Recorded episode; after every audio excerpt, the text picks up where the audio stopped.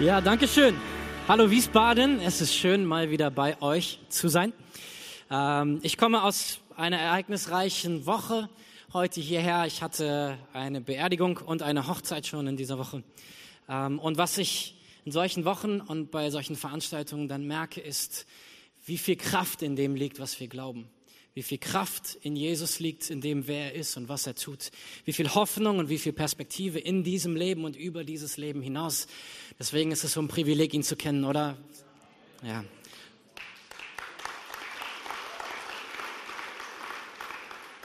Vor vielen Jahren gab es einmal einen Streit in einem kleinen Dorf.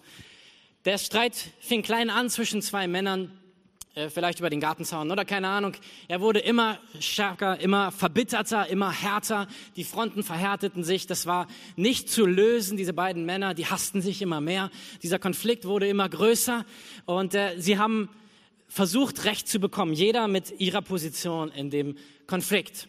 In diesem selben Ort, in diesem selben Dorf gab es einen Dorfältesten, einen Mann, der für seine Weisheit bekannt war. Und der erste Mann ging eines Tages zu diesem Dorfältesten und erklärte ihm den Konflikt. Sagte, guck mal, was passiert ist. Guck mal, wie ich behandelt wurde. Das und das und das ist geschehen. Das ist doch nicht richtig. Das darf man doch nicht machen. Und dieser Dorfälteste schaut ihn an und sagt, du hast absolut recht. Das geht nicht. Am nächsten Tag kommt der andere Mann zu diesem Dorfältesten und erzählt ihm die Geschichte aus seiner Sicht und sagt, ähm, hier, das und das und das ist passiert, das hat er hier gemacht, das geht doch nicht, das kann man doch nicht machen, das ist doch nicht richtig. Und der weise Mann schaut ihn an und sagt, du hast absolut recht. Die, der Mann verlässt das Haus. Die Frau von diesem weisen Mann geht zu ihrem Mann und sagt, das kannst du doch nicht machen. Du kannst doch nicht beiden Leuten, die das Gegenteil erzählen, sagen, dass sie recht haben. Dieser weise Mann schaut seiner Frau in die Augen. Der sagt zu ihr, du hast absolut recht.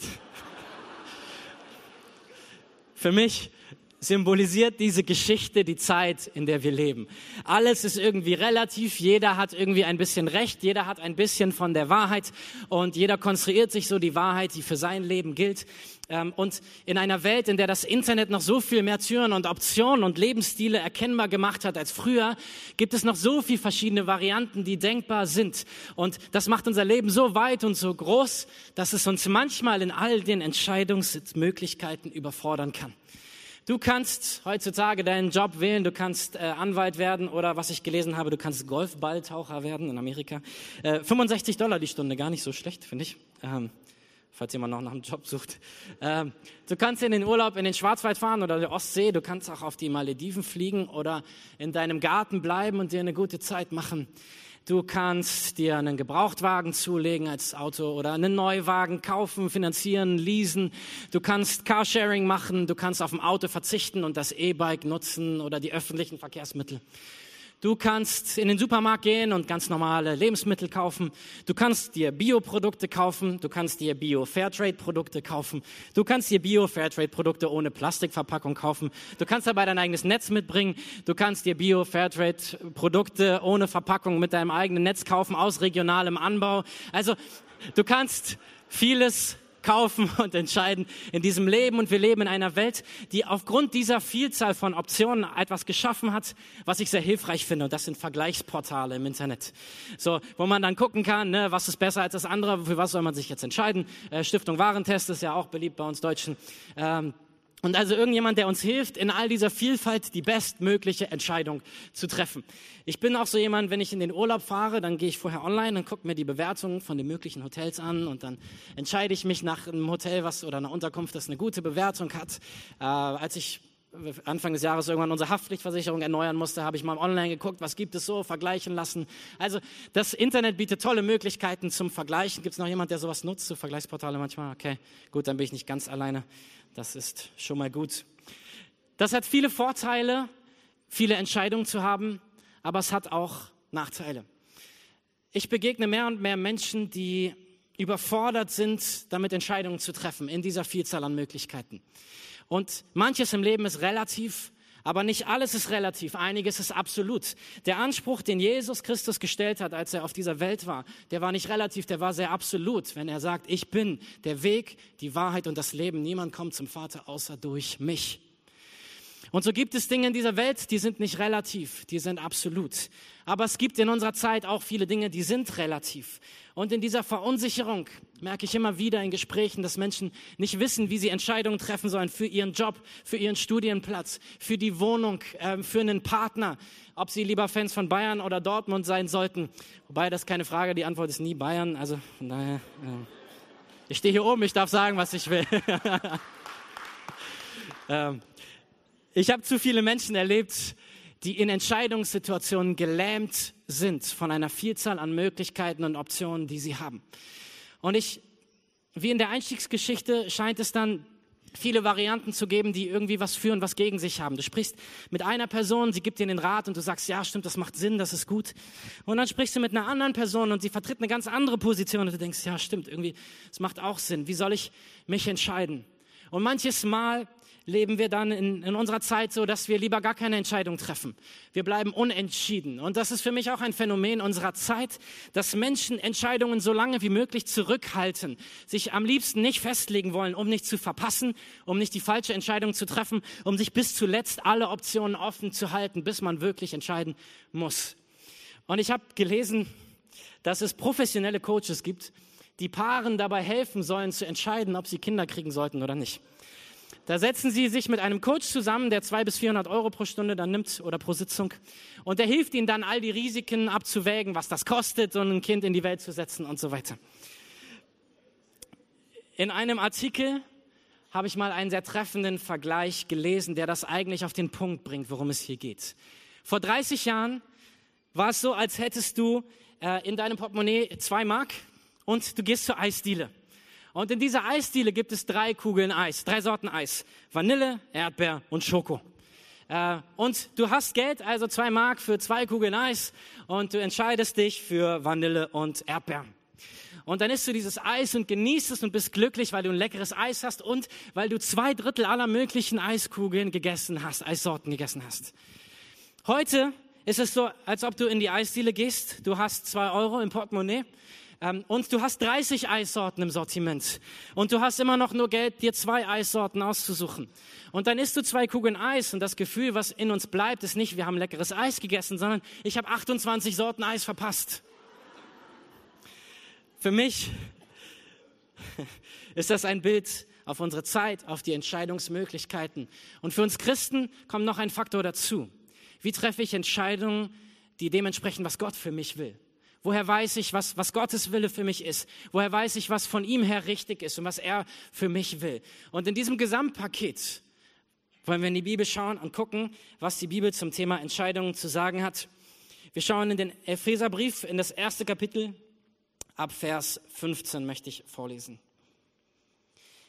Seit ich das erste Mal von eurem festen Glauben an Jesus, den Herrn, und von eurer Liebe zu allen Gläubigen hörte, habe ich nicht aufgehört, Gott für euch zu danken. Ich bete ständig für euch und bitte Gott, unseren, äh, den Gott unseres Herrn Jesus Christus, den Vater der Herrlichkeit, euch den Geist der Weisheit und Einsicht zu schenken, damit eure Erkenntnis von Gott immer größer wird.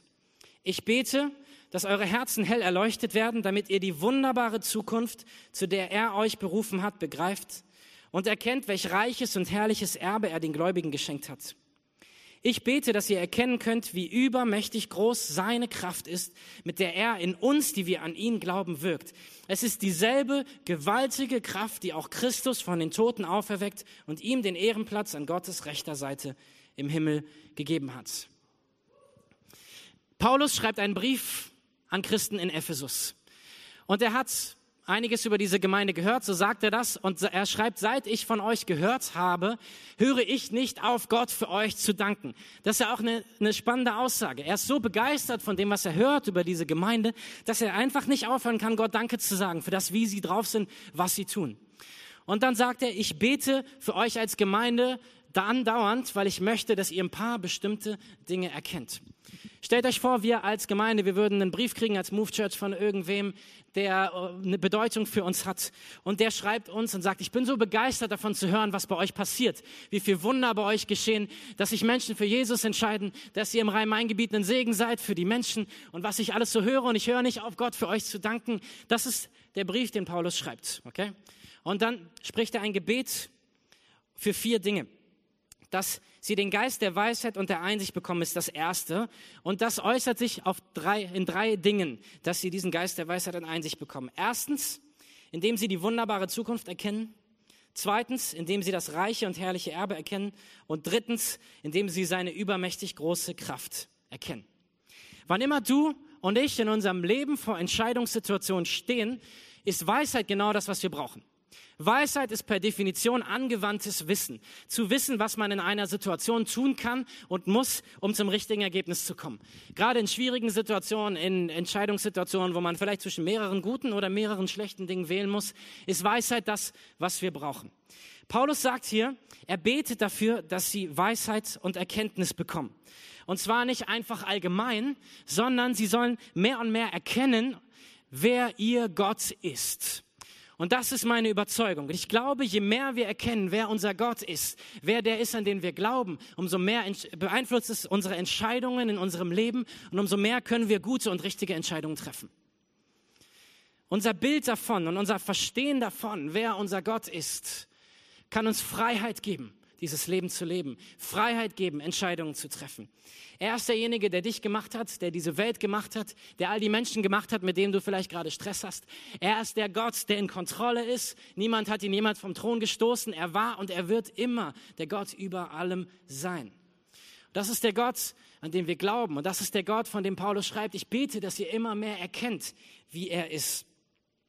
Und äh, das geht folgendermaßen. Er sagt, ich bete vor allem, dass ihr drei Dinge erkennt. Und vielleicht können wir noch mal Vers 18 anwerfen. Das erste, was er betet, ist, ich bete, dass eure Herzen hell erleuchtet werden, damit ihr die wunderbare Zukunft, zu der er euch berufen hat, begreift. Der erste Punkt, den du heute verstehen solltest, ist, dass dein Gott eine wunderbare Zukunft für dich bereithält. Das ist das, was die Bibel sagt. Dein Gott hat eine wunderbare Zukunft für dich. Und ich glaube, es ist eine doppelte Wahrheit. Ich glaube, sie gilt in diesem Leben. Ich bin überzeugt, dass Gott Gutes für dich im Sinn hat, eine wunderbare Zukunft für dich im Sinn hat. Aber ich glaube, noch viel mehr gilt das für die Zukunft, die über dieses Leben hinausgeht. Du bist nicht geschaffen für diesen Ort, für immer. Diese Welt ist eine Durchgangsstation für dich und für mich. Wir haben hier 60, 70, 80, 90, 100 Jahre auf dieser Welt. Wir leben unser Leben, wir treffen unsere Entscheidungen, aber letztendlich leben wir eine begrenzte Zeit auf dieser Welt. Und das Leben in dieser Welt ist für uns als Menschen, die, die an Jesus glauben und verstanden haben, dass da eine Realität nach dieser Realität kommt, ist diese Welt eine Durchgangsstation auf dem Weg hin zu dem Ort, an den wir eigentlich gehören. Wenn Paulus sagt, dass Gott uns für eine wunderbare Zukunft auserkoren hat, dann bedeutet das, es gibt den Ort, an den wir gehen werden, wo all die Schwierigkeiten, all die Fragen, all die Entscheidungen dieser Welt unwichtig sein werden, an dem alle Tränen abgewischt sind, an dem es keinen Schmerz und keine Krankheit gibt, an dem wir an dem Ort und bei dem sein werden, für den wir geschaffen sind, für unseren Gott. Und Paulus nutzt das, um in Perspektive zu rücken.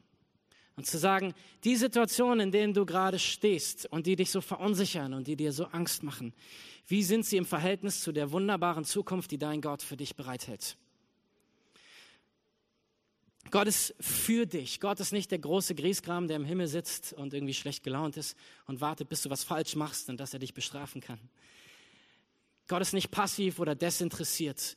Gott ist interessiert an deinem Leben. Er hat eine wunderbare Zukunft für dich bereit. In diesem Leben und darüber hinaus.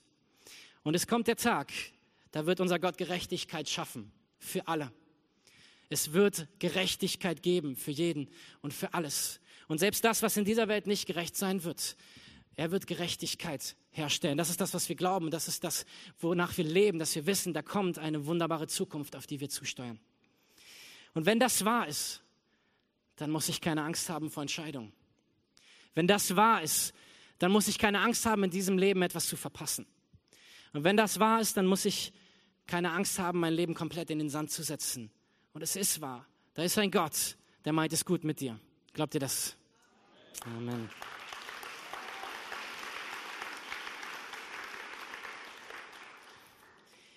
Ich weiß, dass mein Leben in dieser Welt begrenzt ist. Und ich will es so nutzen, dass mein Gott Ehre bekommt durch die Entscheidung, die ich treffe, durch das Leben, was ich lebe. Und dass es die wunderbare Zukunft widerspiegelt, zu der ich unterwegs bin. dass mein Leben etwas von der Realität zeigt, die wir hier schon erleben dürfen und auf die wir alle hinsteuern, die Ewigkeit bei unserem Gott. Also erstens, Gott hat eine wunderbare Zukunft für dich. Zweitens, und das ist die zweite Hälfte von Vers 18, dass ihr erkennt, welch reiches und herrliches Erbe er den Gläubigen geschenkt hat. Hat ihr schon mal jemand geerbt? Gibt es schon jemanden, der mal ein Erbe angetreten hat? Okay, ich musste mal ein Erbe ausschlagen von meinem Großonkel. Ansonsten habe ich noch nicht so viel geerbt. Aber wovon hier die Rede ist, ist nicht ein Erbe wie bei uns Menschen. Ähm, wir erben, wenn jemand stirbt, weil Gott, äh, es ist nicht so, wir sind Erben, weil Gott gestorben wäre oder so, sondern es meint Folgendes. Wir sind in dem Moment, in dem wir Christ geworden sind, in Gottes Familie aufgenommen worden. Wir sind Kinder Gottes. Du bist genauso willkommen in Gottes Familie wie Jesus Christus, der Sohn Gottes. Du bist ein Kind Gottes und damit bist du Erbe, Miterbe. Und der Römerbrief drückt es auf eine ganz interessante Art und Weise aus. Römer 8, Vers 17. Als seine Kinder sind wir auch Miterben an seinem Reichtum, denn alles, was Gott seinem Sohn Christus gibt, gehört auch uns. Alles, was Gott seinem Sohn Christus gibt, gehört auch uns. Das ist eine heftige Aussage. Du bist ein Erbe Gottes, genauso wie Jesus Christus, der Sohn Gottes. Und ich weiß nicht, einige von euch haben Kinder, manche schon Enkel. Wir alle sind auf jeden Fall Kinder unserer Eltern. Wenn ich nach Hause komme zu meinen Eltern nach Berlin, dann ist das folgendermaßen. Ich komme rein, ich bediene mich am Kühlschrank, ich setze mich hin, wo ich mich hinsetzen will. Ich bin zu Hause, selbst wenn ich da nicht mehr wohne. Wenn ich komme, bin ich zu Hause. Warum? Ich bin Teil der Familie. Ich weiß, wie ich mich benehmen kann. Ich weiß, es ist Familie. Wenn ich jetzt zu dir das erste Mal nach Hause eingeladen werde, werde ich nicht einfach an deinen Kühlschrank gehen, mich auf deine Couch setzen und die Füße hochlegen auf den Couchtisch. Bis du mich dazu aufforderst oder einlädst, das zu tun oder so. Ich werde warten, was du mir vorschlägst oder wozu du mich einlädst. Und das ist der Unterschied zwischen Erbe sein oder nicht Erbe sein. Du bist Teil von Gottes Familie. Gott ist dein Vater. Damit bist du zu Hause bei ihm. Und diese Familie, dieses Zuhause, dass wir wissen, wir haben einen Vater, der es gut mit uns meint, das gibt uns Sicherheit, im Hier und Jetzt Entscheidungen zu treffen. Einfach zu sein, wer wir sind das Leben zu leben. Wir müssen nicht un unsicher, vorsichtig abwarten, was Gott jetzt heute wieder mit uns vorhat. Wir dürfen sicher sein, unser Gott meint es gut mit uns. Und an all die von euch, die Kinder haben, ihr meint es ja selber gut mit euren Kids, oder? Ihr wollt euren Kindern das Beste geben. Warum sollte Gott es anders wollen? Genau darum, darum geht es. Du hast einen Vater im Himmel, der es gut mit dir meint. Du steuerst auf eine wunderbare Zukunft hin und du hast einen Vater im Himmel, der es gut mit dir meint. Und drittens, aus diesen Versen, Vers 19, ich bete, dass ihr erkennen könnt, wie übermächtig groß seine Kraft ist, mit der er in uns, die wir an ihn glauben, wirkt. Es ist dieselbe gewaltige Kraft, die auch Christus von den Toten auferweckt und ihm den Ehrenplatz an Gottes rechter Seite im Himmel gegeben hat. Unser Highlight im Jahr als, als Church ist Ostern. Ostern feiern wir, dass unser Gott nicht, nicht zu schade war, in diese Welt zu kommen, für uns Mensch zu werden, in Jesus an ein Kreuz zu gehen, zu sterben. Aber er ist nicht tot geblieben, sondern er ist auferstanden und er lebt. Er lebt auch heute noch. Er regiert. Er ist Herr. Er ist Gott. Er ist König. Er ist unangreifbar und er ist der Höchste.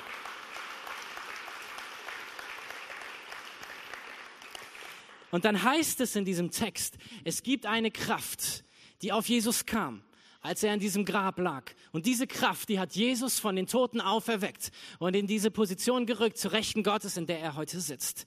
Und Paulus schreibt hier, es ist dieselbe Kraft, dieselbe Kraft, die in dir und in mir ist. Diese Kraft, die auf Jesus kam und ihn auferweckt hat von den Toten, diese Kraft hat Gott auf dich gegeben und auf mich gegeben. Es ist dieselbe Kraft, die in uns ist. Und was heißt das? Wann immer du denkst, mir fehlt die Kraft, seine Kraft ist in dir. Wann immer du Angst hast und nicht weißt, wie es weitergehen soll, seine Kraft ist in dir. Wann immer du dich fragst, wie es weitergehen soll, seine Kraft ist in dir. Und eine Person aus der Bibel, die das für mich gut illustriert, ist Mose. Einige von euch kennen die Geschichte von Mose am brennenden Dornbusch. Mose hat sich äh, zurückgezogen in die Wüste, ist geflohen, weil er in Ägypten Dinge getan hat, die nicht in Ordnung waren. Er, er flieht also in die Wüste, wird dort Hirte. Und mitten in der Wüste begegnet er Gott. Ein Dornbusch, der brennt, aber nicht verbrennt. Und er beginnt dort ein Gespräch mit Gott in diesem brennenden Dornbusch. Und Mose ist zutiefst verunsichert durch die Fehlentscheidung, die er vorher getroffen hat. Er ist geflohen und war jahrelang in der Wüste, ist geflohen vor, vor dem, vielleicht auch was Gott als Plan über sein Leben hatte. Und Gott begegnet ihm in der Wüste und Mose hat eine ganze Menge Einwände vorzubringen, warum Gott ihn nicht gebrauchen kann. Er sagt ihm, ich kann nicht gut reden. Und dann sagt er ihm, ich weiß noch nicht mehr, wer du eigentlich bist. Wie ist dein Name? Was soll ich denn den Leuten sagen, wer mich geschickt hat? Und dann sagt er am Ende dann auch nochmal, die Leute werden mir gar nicht glauben, wenn du mich schickst. Mose hat in sich jede Menge Argumente, warum er nicht gut genug ist für das, was Gott mit ihm vorhat. Und Gott, ich stelle mir vor, mit einem leichten Lächeln äh, im Gesicht, er gibt Mose einen Auftrag und sagt, geh und befreie mein Volk aus Ägypten. Und dann fragt er ihn eine Frage. Er fragt ihn, Mose, was ist in deiner Hand? Was ist in deiner Hand? Was hatte Mose in seiner Hand? Sein Hirtenstab. Das war das, womit Mose tagtäglich unterwegs war, jeden Tag in seinem Alltag. Damit konnte er umgehen, damit war er vertraut. Er wusste als Hirte, wie man mit diesem Hirtenstab umgeht, wie man die Herden führt, wie man, ähm, wie man sie schützt und so weiter und so fort. Er war ein guter Leiter. Und dieser Hirtenstab, er war sein Symbol aus seinem Alltag dafür, dass er gelernt hatte zu leiten. Und Gott sagt, was ist in deiner Hand? Was ist das, was du hier schon hast? Und er sagt ihm dann, nimm den Stab und wirf ihn auf den Boden. Mose macht es, er wirft den Stab hin und auf einmal wird eine Schlange aus diesem Holzstab. Und witzig ist, dass der Text dann sagt, dass Mose ängstlich weggerannt ist erstmal. Ähm, hätten wir vielleicht auch gemacht. Äh, und dann sagt Gott ihm, und jetzt mach Folgendes, jetzt geh zu dieser Schlange und pack sie am Schwanz. Mose geht vorsichtig zu der Schlange, packt sie am Schwanz und sie wird wieder zu einem festen Stab. Ich stelle mir das so vor, dass Mose danach in den nächsten Nächten diesen Hirtenstab weit weggelegt hat von seinem Bett. Ähm, Gottes Frage an Mose ist, was ist in deiner Hand? Und das ist Gottes Frage an dich. In den Situationen, in denen du stehst, was ist in deiner Hand? Was ist das, was Gott dir schon gegeben hat? Was sind die Dinge, die du schon kannst, die für dich vielleicht alltäglich sind? Dinge, die du gelernt hast, Dinge, zu denen Gott dich begabt hat, Dinge, für die für dich vielleicht völlig normal sind, aber die doch eine außergewöhnliche Stärke sind, die andere so nicht haben. Gottes Frage an dich ist, was ist in deiner Hand? Unser Pastor Andreas, er sagt gerne diesen Spruch, wir geben unser Natürliches, unser Bestes und Gott gibt sein Über auf unser Natürliches, damit es übernatürlich wird. Für mich ist es das, was in der Geschichte von Mose passiert. Mose hält sich selbst für ungeeignet. Aber Gott sagt, gib das, was du im Natürlichen hast, gib das, was du kannst und was du gelernt hast und gib es mir, wirf es hin, lass es los und dann gebe ich mein Über auf dein Natürliches und dann wird ein Wunder daraus. Und ich glaube, dass es in dieser Welt und in diesem Leben so funktioniert mit Gott. Weil es hat auch etwas damit zu tun, Kontrolle loszulassen. Wir nehmen das, was wir können und was wir haben, was Gott uns gegeben hat, was Gott dir gegeben hat. Wir werfen es vor ihm hin und sagen, okay Gott, dann mach du daraus etwas Übernatürliches. Und wir dürfen erwarten, dass Gott Wunder durch unser Leben tut und durch uns tut. Aber es ist eben seine Kraft in uns. Es ist nichts, was wir produzieren könnten, sondern es ist sein Über auf unserem Natürlichen. Der zweite Korintherbrief drückt es folgendermaßen aus. Jedes Mal sagte er, also sagt Gott zu Paulus, meine Gnade ist alles, was du brauchst. Meine Kraft zeigt sich in deiner Schwäche. Und nun bin ich zufrieden mit meiner Schwäche, damit die Kraft von Christus durch mich wirken kann. Manchmal fühlen wir uns schwach, manchmal sind wir schwach, aber das ist für Gott gar kein Stress. Was sagt er? Er sagt, ich will mit meiner Kraft in dein Leben kommen und meine Stärke wird in dir und durch dich etwas bewirken in dieser Welt. So wie Mose, der sich unwürdig gefühlt hat, er sagt, okay Gott, dann, dann gehe ich los. Und er bewegt so viel, was, das, was die, das Bild dieser Welt noch heute beeinflusst. Und genauso auch unser Leben. Wann immer wir sagen, okay Gott, ich, ich fühle mich schwach, ich bin mir nicht sicher, aber ich gehe und vertraue darauf, dass deine Kraft auf das kommt, was ich tue, dann erleben wir das Wunder geschehen. Seine Kraft ist in dir, dieselbe Kraft, die Christus von den Toten auferweckt hat. Er hat eine wunderbare Zukunft für dich und er ist ein guter Vater der einen guten Plan hat für dein Leben und mit dir. Das sind drei gute Punkte, wie ich finde, aber auch ein bisschen abstrakt möglicherweise. Deswegen habe ich nochmal so drei, drei Gedanken, drei Sätze, die ihr vielleicht für euch mitnehmen könnt nach Hause, die ihr euch notieren könnt in euren Handys oder im Kopf, ähm, wie wir Entscheidungen treffen können. Vor ein paar Monaten standen meine Frau und ich vor der Entscheidung, eine neue Wohnung in Frankfurt zu suchen, Anfang des Jahres jetzt. Und wir haben einige mögliche Vermieter angeschrieben, einige Absagen bekommen, manche haben gar nicht geantwortet. Und ähm, wir haben auch Einladungen bekommen zur Wohnungsbesichtigung. Und es gab eine Wohnung in Unterliederbach im Westen von Frankfurt, die haben wir angeschrieben. Einfach so, weil wir dachten, mal gucken. Die war uns eigentlich zu weit im Westen von Frankfurt, schon fast zu weit außerhalb. Aber wir dachten, was soll's, wir schreiben ihn mal. Und dann haben wir ihn geschrieben, direkt eine Einladung zur Wohnungsbesichtigung bekommen. Dort waren wir mit ungefähr 30 Leuten zugleich in der Wohnung, ähm, haben mit dieser Frau von, von der Wohnungsgesellschaft ungefähr einen Satz gewechselt. Der war, könnten wir auch einen Monat später rein, als die Wohnung ausgeschrieben ist. Ähm, und sind gegangen. Und wir dachten, wir haben sowieso keine Chance, was diese Wohnung angeht. Am nächsten Tag bekommen wir einen Anruf, ja, wir würden Ihnen gerne die Wohnung geben. Und wir waren erstmal vollkommen überfordert, weil wir nicht damit gerechnet hatten, diese Wohnung zu kriegen und gar nicht wussten, ob wir da wohnen wollen. Ähm, also habe ich äh, gebeten, ob wir noch ein paar Tage Überlegungszeit bekommen, was in Frankfurt schon eine sehr ungewöhnliche Bitte ist. Wenn man eine Zusage bekommt, dann greift man zu. Sie hat gesagt, okay. Ähm, und wir hatten ein paar Tage Zeit zu überlegen. Wir sind dann an dem Sonntag ähm, nochmal zur Wohnung gefahren nach dem Gottesdienst in Frankfurt, sind dort durch die Nachbarschaft gewandert und haben gebetet und haben mit Gott geredet. Wir haben uns ausgetauscht darüber, wie diese Wohnung für uns ist und ob wir uns vorstellen können, da zu wohnen.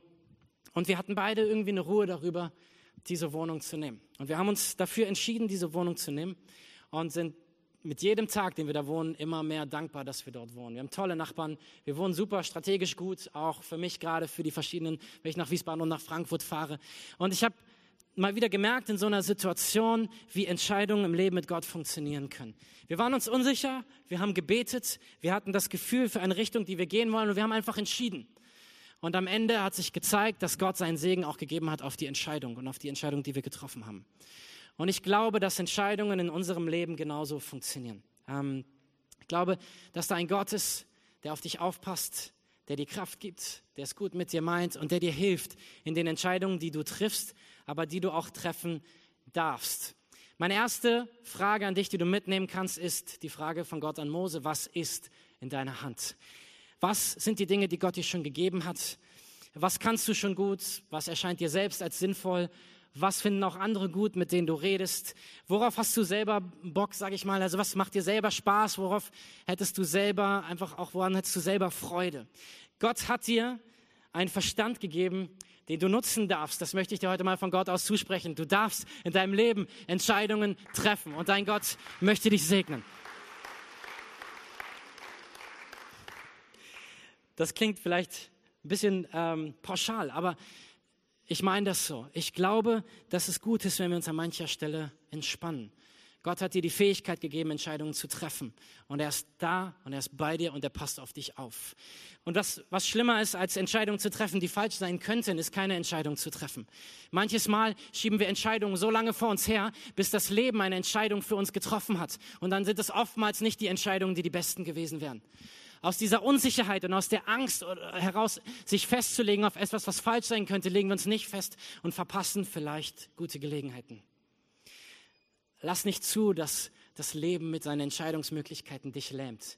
Du hast da einen Gott, der ist für dich, der meint es gut mit dir. Und ich glaube, wenn wir beginnen würden, so Entscheidungen zu treffen, einfach zu sagen, wir sind mutig, weil wir glauben, wir haben einen starken Gott im Rücken, der uns segnet und der für uns ist, dann werden das, glaube ich, gute Entscheidungen werden. Zweitens ist die Frage, was ehrt Gott? Was ist in deiner Hand? Was ehrt Gott? Gibt es eine Entscheidung, die eher dem entspricht, was Gott schon mal in deinem Leben hineingesprochen hat? Äh, zu dir selbst oder auch durch andere? Ähm, und was für Konsequenzen hat die Entscheidung, die du triffst, auch für das, wie Gott dasteht, möchte ich mal sagen. Weil wichtiger als ein perfektes Leben auf dieser Welt ist ein Leben, das dein Gott ehrt. Weißt du, dass das der Grund ist, warum Gott uns Menschen gemacht hat? Er ist ein Gott, der anbetungswürdig ist. Er ist ein Gott, der Ehre verdient. Er ist ein Gott, der der Höchste, der der Größte und der Schönste ist, den man sich vorstellen kann. Und dieser Gott, er hat unsere Anbetung und unsere Ehre und unsere Anerkennung verdient. Und deswegen leben wir, deswegen existieren wir, weil dieser Gott es liebt, Liebe weiterzugeben an uns und weil wir ihm Ehre geben können, weil er so gut zu uns ist. Und deshalb ist die Frage an dein Leben, an mein Leben, nicht ist mein Leben perfekt, sondern er hat mein Leben, mein Gott. Er hat diese Entscheidung, dass wer er ist. Er hat diese Entscheidung, die Perspektive, dass ich weiß, ich gehe in eine wunderbare Zukunft mit ihm. Er hat diese Entscheidung, dass ich glaube, dass da ein Gott ist, der mein Versorger ist. Wir leben in einer Zeit, die uns Druck auferlegt, was unser Leben angeht. Ähm, vielleicht habt ihr so Sprüche gehört, wie man lebt nur einmal, ne? YOLO, sozusagen auf Deutsch übersetzt, du lebst nur einmal. Oder äh, zähl nicht deine Tage, sondern lass deine Tage zählen. Ähm, All das sind Sprüche, die kann man cool bei Instagram posten, aber sie legen uns auch einen unglaublichen Druck auf. Du musst dein Leben optimieren, maximieren. Du musst jeden Tag nutzen. Jede Entscheidung muss dazu dienen, dass das Beste und Größte aus deinem Leben wird. Du musst all die verschiedenen Bälle in deinem Leben jonglieren, damit du gesund bist und damit du erfolgreich bist und damit du glücklich bist und es dir gut geht und du ruhig bist und weiß ich, was noch alles hast. Ich möchte dir heute etwas Entspannendes sagen. Du musst kein perfektes Leben leben. Du musst dein Leben leben, du darfst dein Leben leben, was dein Gott ehrt, was in seinen Entscheidungen zeigt, wer er ist. Und ähm, der dritte Punkt folgt für mich daraus, Fehler gehören zum Leben. Wenn wir entscheiden und wir machen einen Fehler, dann ist mein Gott immer noch in der Lage dazu, mein Leben auf die Bahn zu bringen, die er eigentlich für mich hat. Die Bibel ist voll von Personen, von Menschen, die Entscheidungen getroffen haben, die dumm waren. Und äh, ich könnte auch Entscheidungen aus meinem Leben erzählen und du bestimmt auch aus deinem Entscheidungen, die einfach dumm waren. Aber dieser Gott ist jederzeit in der Lage, wenn wir zu ihm kommen und hinterher sagen, okay, tut mir leid, das war eine dumme Entscheidung, unser Leben wieder auf die Spur zu setzen, die er für uns hat. Gott ist doch nicht limitiert dadurch, dass wir falsche Entscheidungen treffen. Wann immer wir zu ihm zurückkommen und sagen, das war Mist, ist unser Gott in der Lage, unser Leben wieder auf Spur zu setzen. Fehler gehören zum Leben. Und deswegen lade ich dich ein, riskiere etwas, entscheide dich, lebe im Vertrauen darauf, dass dein Gott ist, der mit seiner Kraft in dir ist und geh. Und dieser, dieses Zusammenspiel aus, ich gehe und ich entscheide und gleichzeitig ich bete und vertraue darauf, dass Gottes Kraft auf mich kommt. Das ist das, wie für mich Leben als Christ funktioniert. Paulus hat das auch so gelebt. Wir sehen das auf seiner zweiten Missionsreise. Ähm, er zieht los und er, er spricht darüber und sagt, ja, es ist eine gute Idee, äh, die Gemeinden zu besuchen, die wir gegründet haben. Wir müssen ja gucken, wie es ihnen geht. Also ziehen sie los, schauen sich die Gemeinden an ähm, und sie wollten in eine bestimmte Gegend, heißt es, aber der Heilige Geist verwehrte es ihnen. Also sie hatten sich überlegt und gedacht, die Richtung wäre eine gute Richtung. Sie gehen in die Richtung und merken, das, da, da, da, tut sich nichts auf, da geht nichts, das scheint nicht richtig zu sein. Und sie wollen in eine andere Richtung gehen und merken wieder, hier geht es auch nicht lang.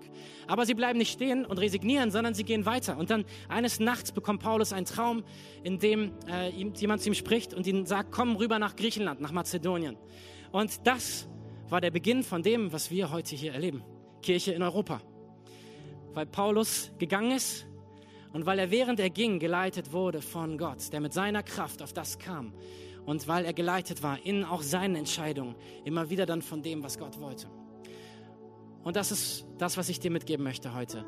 Du darfst deinem Gott vertrauen, dass er dir hilft, in deinem Leben Entscheidungen zu treffen, weil du Teil seiner Familie bist, weil er eine wunderbare Zukunft für dich hat und weil mit seiner Kraft auf deinem Leben ist. Ich möchte jetzt zum Abschluss eine Entscheidung anbieten. Und zwar ist das die größte Entscheidung und die wichtigste, die du in diesem Leben treffen kannst. Das ist die Entscheidung, Ja zu sagen zu deinem Gott. Gott selbst liebt diese Welt. Er liebt die Menschen auf dieser Welt und er liebt dich.